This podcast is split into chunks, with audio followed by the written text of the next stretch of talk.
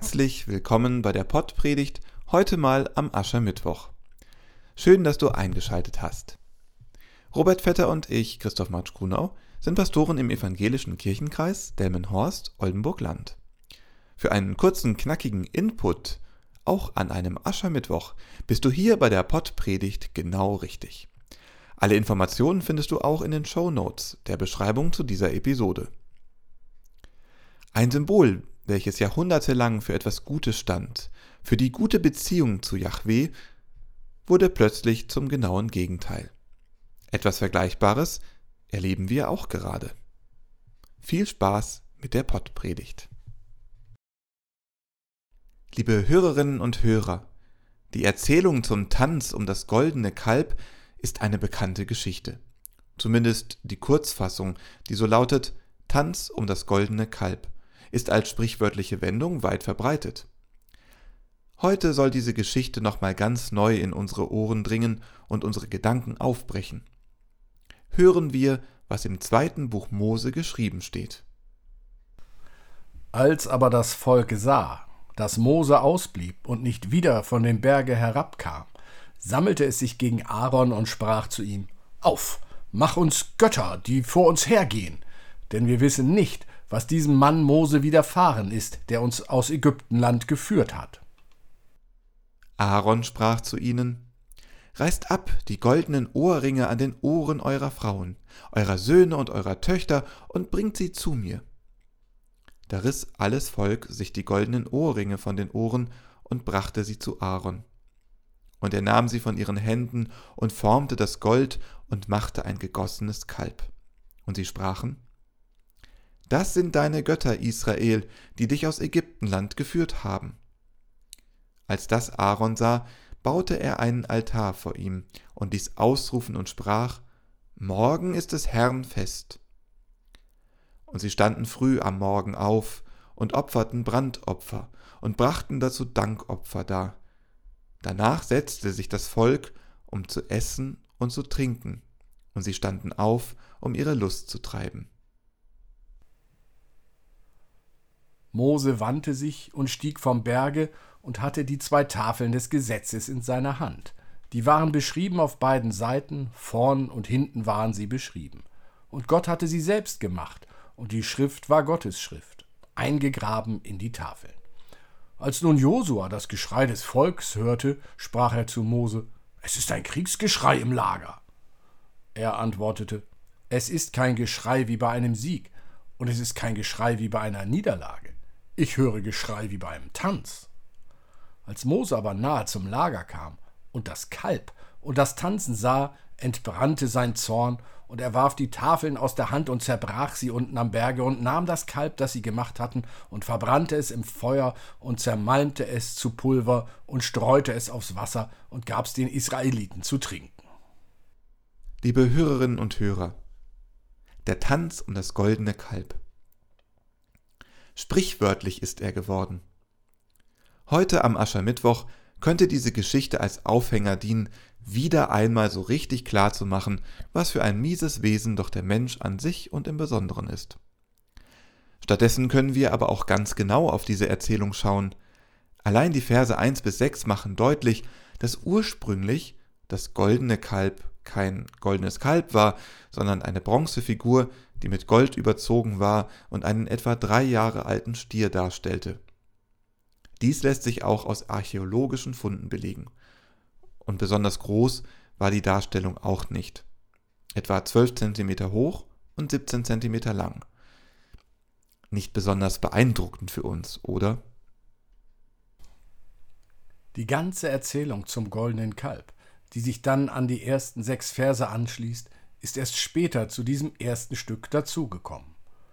Die ersten fünf Bücher Mose in der von uns gewohnten Form sind erst um etwa 600 vor Christus entstanden. Erst in dieser Zeit setzten die Israeliten das Bilderverbot durch. Vorher konnte JHWH als goldener Stier dargestellt werden. Noch Jerobeam I. hat dieses getan. Wir finden seine Geschichte und die seiner Stierbilder auch in der Bibel, im ersten Buch der Könige. Dort heißt es: Und der König hielt einen Rat und machte zwei goldene Kälber und sprach zum Volk Es ist zu viel für euch, dass ihr hinauf nach Jerusalem geht. Siehe, da ist dein Gott Israel, der dich aus Ägyptenland geführt hat.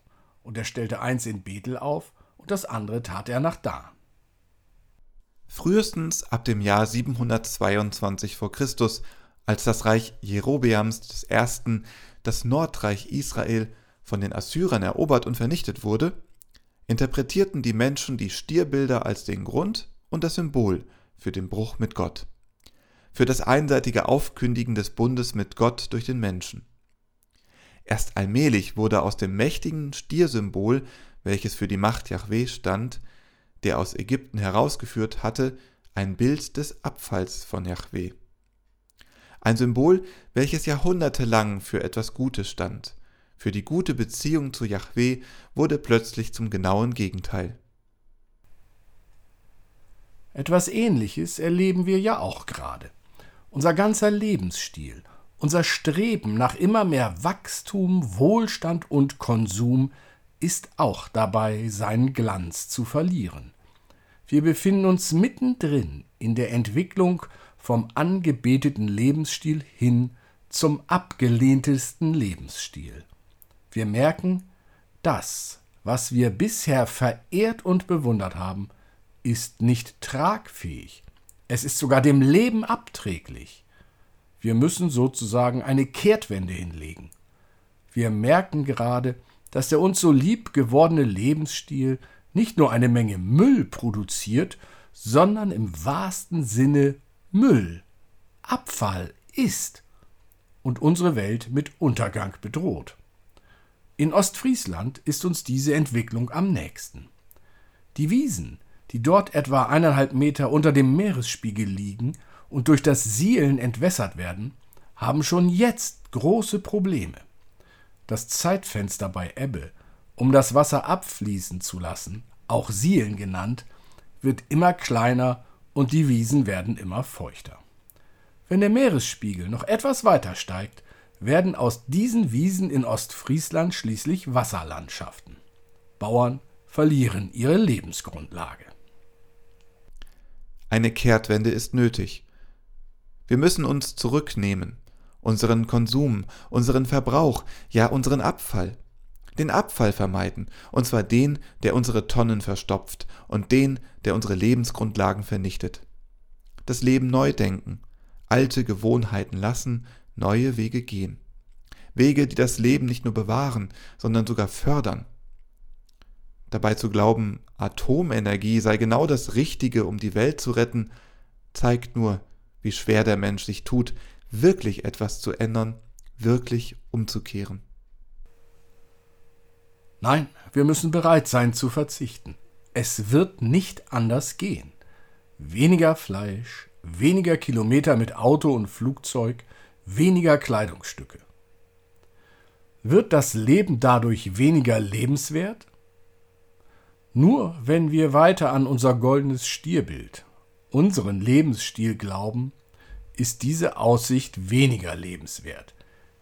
Wenn wir daran glauben, dass weniger für uns mehr ist, dann erkennen wir in unserem goldenen Stier das goldene Kalb und erkennen unseren Tanz um dieses.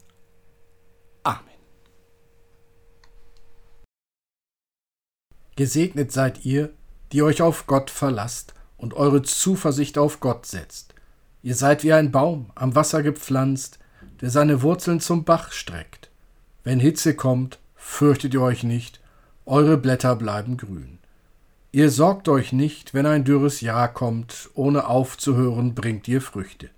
Gesegnet seid ihr und geht hin im Frieden. Amen.